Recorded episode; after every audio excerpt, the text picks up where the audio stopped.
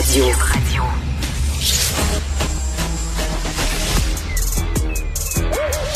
Mathieu Bocoté. Il représente un segment très important de l'opinion publique. Richard Martineau. Tu vis sur quelle planète? La rencontre. Je regarde ça et là, je me dis, mais c'est de la comédie. C'est hallucinant. La rencontre. Bocoté. Martineau. Mathieu, lorsqu'on regarde ça, il y a le Black Bloc, il y a les anarchistes, il y a les woke qui veulent imposer la censure et qui veulent brûler des livres. En France, je crois qu'il y a un groupe qui s'appelle comme les ZAD euh, qui euh, refuse toute autorité aussi. Il y a les citoyens souverains, là, les gens qui disent je reconnais pas euh, le gouvernement, je ne vais pas payer de taxes, tout ça. Il y a toute une montée tant à droite qu'à gauche de groupuscules antidémocratiques qui reconnaissent aucune forme d'autorité.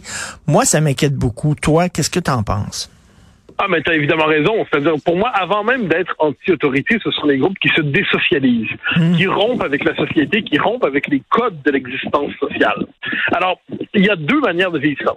Il y a ceux qui veulent vivre sur le mode sectaire, c'est-à-dire nous ne nous reconnaissons aucune autorité et toute autorité est une tyrannie. Ça, c'est souvent assez à droite, une forme de culture libertarienne qui prend davantage au Canada anglais aux États-Unis qu'au Québec, mais qui a trouvé son petit écho au Québec. Et il y a les mouvements euh, anarchistes de gauche, entre guillemets, anti qui disent on n'est pas contre l'autorité. C'est simplement qu'on ne reconnaît pas l'autorité de l'État. La seule autorité, autorité légitime, c'est la nôtre. Et ils prétendent substituer une autorité différente, l'autorité des, euh, des groupuscules qui se revendiquent d'une idéologie qui est la leur, le code antifa, plutôt que l'autorité de la société dans son ensemble. Et à travers tout ça, ce qu'il y a le point commun, c'est le refus du commun, justement. C'est le refus du monde commun, c'est le refus d'une existence commune, c'est le refus d'une société partagée. Et tout ça, tu as tout à fait raison de le dire, c'est tout à fait inquiétant. Et ce sont des enfants gâtés, parce qu'il faut le dire, ces gens-là profitent des protections et des largesses et des libertés que leur procure la démocratie qu'ils contestent. Oui, ben ça, c'est l'éternel paradoxe de la démocratie. C'est-à-dire qu'elle permet à des gens qui la contestent de s'exprimer publiquement et de, la contester euh, dans les, libertés qu'elle offre. Et ça, on n'est pas à la veille d'en sortir. Et c'est pour ça que, comme tout le monde, on dit la, la démocratie est essentielle, mais la démocratie ne saurait être absolument autoréférentielle. Elle a besoin de s'accoupler à quelque chose d'autre. Normalement, on disait que c'était la nation, la civilisation occidentale, le principe d'autorité lié à la culture.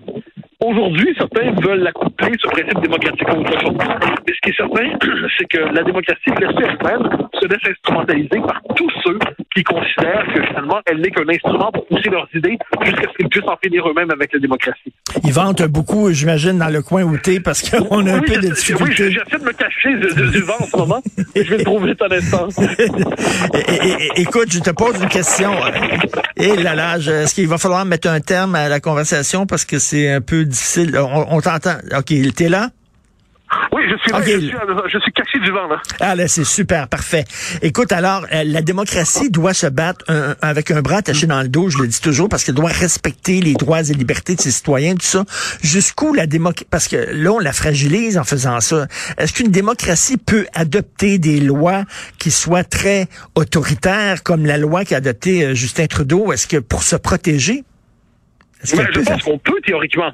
Moi, une loi des mesures d'urgence, je suis pas contre théoriquement. C'est juste que dans le cas présent, elle me semble inadaptée. C'est-à-dire que Justin Trudeau s'est laissé pourrir, s'est laissé dévaster, s'est laissé déborder par la crise. Et là, une fois que la crise le déborde complètement, il veut faire référence aux mesures d'urgence. Alors moi, les mesures d'urgence en soi, toute démocratie est une loi d'exception. Toute démocratie est une loi d'exception, une loi d'urgence. Mais le fait est que là, c'est son incompétence qui le conduit à vouloir s'en saisir. Et c'est pour ça que je suis contre dans les circonstances.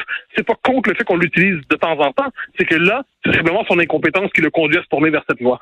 Il y a des gens, on dirait, qui voient pas à quel point la, démocratie, elle est fragile. Hein. Les dictatures ne sont pas fragiles. Les dictatures sont faites en béton armé parce qu'ils peuvent utiliser toutes les, tous les pouvoirs qui leur sont disponibles pour euh, euh, se protéger des gens qui euh, veulent leur mort, tandis que les, les démocraties doivent protéger même leurs ennemis.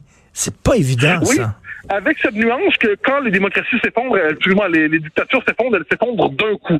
Hmm. Alors que lorsque les démocraties sont contestées, elles peuvent érosion, érosion, érosion, mais elles peuvent se ressaisir. Et c'est pour ça que moi j'ai une forme de confiance naturelle dans l'esprit démocratique, pour peu que l'esprit démocratique ne se dévore pas lui-même. Donc ça implique de faire une place à la nation, à l'autorité, à la civilisation, à la culture, aux autorités légitimes.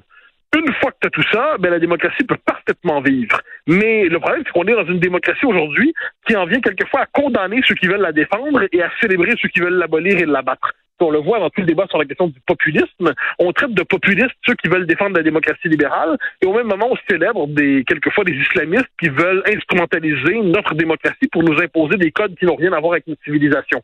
Ça, pour moi, c'est un problème fondamental dans la démocratie contemporaine. Et là, c'est cynisme aussi envers la politique, parce que les gens qui sont contre, par exemple, les consignes sanitaires et tout ça, là, euh, ils ont une, ils ont une voix démocratique. Il y a Éric Duhem au provincial, il y a Maxime Bernier au fédéral, ben alors qu'ils s'impliquent dans ces partis-là, mais c'est comme un rejet total de la politique, même les partis qui pourtant partagent leurs idées.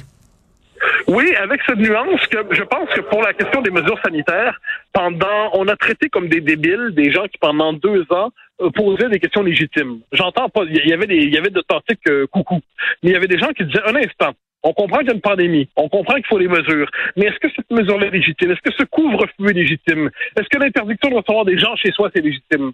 Euh, eux, on les traitait comme si c'était tous des coucous. Mais en dernière instance, traiter les gens comme des coucous, ils se radicalisent. Et c'est là-dessus qu'une démocratie doit éviter de traiter tous ceux dans un système, tous ceux qui remettent en question certains consensus comme des ennemis. On peut les traiter comme des adversaires, on peut les traiter comme des critiques déréglés, mais les traiter comme des ennemis comme on le fait, avec en, utilisant de manière abusive le terme complotiste Là, la démocratie se retourne contre elle-même. Donc, c'est un jeu d'équilibre, c'est un jeu d'art politique. on ne sait jamais exactement où mettre le curseur, mais j'ai tendance à dire qu'en ce moment, euh, il faut éviter d'insulter trop les gens, par exemple, sur les mesures sanitaires qui sont euh, qui avaient des réserves fort légitimes. Puis ceux qui nous expliquent qu'il n'y a pas de virus, ben là, on peut leur dire, ben vous vivez pas sur la planète Terre, vous vivez sur une planète parallèle. Et mais euh, comment comment tu, tu vois ça, toi Toutes les personnalités publiques, on reçoit des messages, mais moi, j'ai jamais vu un tel niveau d'agressivité. Euh, comment tu analyses ça, cette, cette, cette colère larvée qui bouillonne? Ben, c'est une exaspération devenue folle et c'est l'enfermement dans un monde parallèle. Euh, C'est-à-dire que là, il y a des gens qui se vivent, qui en sont venus à se convaincre qu'ils étaient des résistants devant le nazisme. Non, les amis, vous n'êtes pas des résistants devant le nazisme. Et notre notre collègue Emmanuel Latraverse a écrit un bon papier cette semaine là-dessus sa lettre à ses trolls parce qu'elle recevait des insultes à répétition et ainsi de suite. Puis elle leur a répondu en disant, mais euh, un instant, voilà, voilà le monde partagé qu'on pourrait avoir théoriquement si vous viviez dans la réalité. Moi, ma réponse là-dessus, qui est pas très originale, c'est que je bloque tout le monde. Dès qu'on m'insulte, je bloque, je bloque, je bloque. Donc, je vis dans une espèce d'environnement plutôt protégé où j'ai bloqué les insulteurs. On me dira, oui, mais là, c'est une espèce personnelle. Je dis non, je bloque personne qui me critique intellectuellement, mais dès qu'on m'insulte, je bloque et je considère que c'est une méthode d'hygiène publique à chacun d'utiliser la sienne. Tout à fait. Et demain, c'est ton émission CNews qui tu reçois. Euh, Alors, je, reçois Raphaël Enthoven pour la deuxième oh. fois. Je suis très heureux. C'est la première ben fois que je reçois un invité pour une deuxième fois parce qu'il sort un livre, une méditation sur la présidentielle à la manière d'un conte philosophique, et je le reçois pour en parler et pour parler de la présidentielle, parce que plus les semaines vont venir, dans les jusqu'au mois d'avril, plus on va parler directement de la présidentielle. Et là, mais donc son son livre nous permet de faire de prétexte pour chercher à comprendre la position de chacun dans cette élection qui est importante pas seulement pour la France, mais pour le monde occidental. Tu avais commencé ta première émission avec euh, justement Raphaël euh, et euh, je, je, crois je crois comprendre que son livre c'est un peu inspiré de La ferme des animaux de George Orwell, c'est ça? Exactement. Exactement.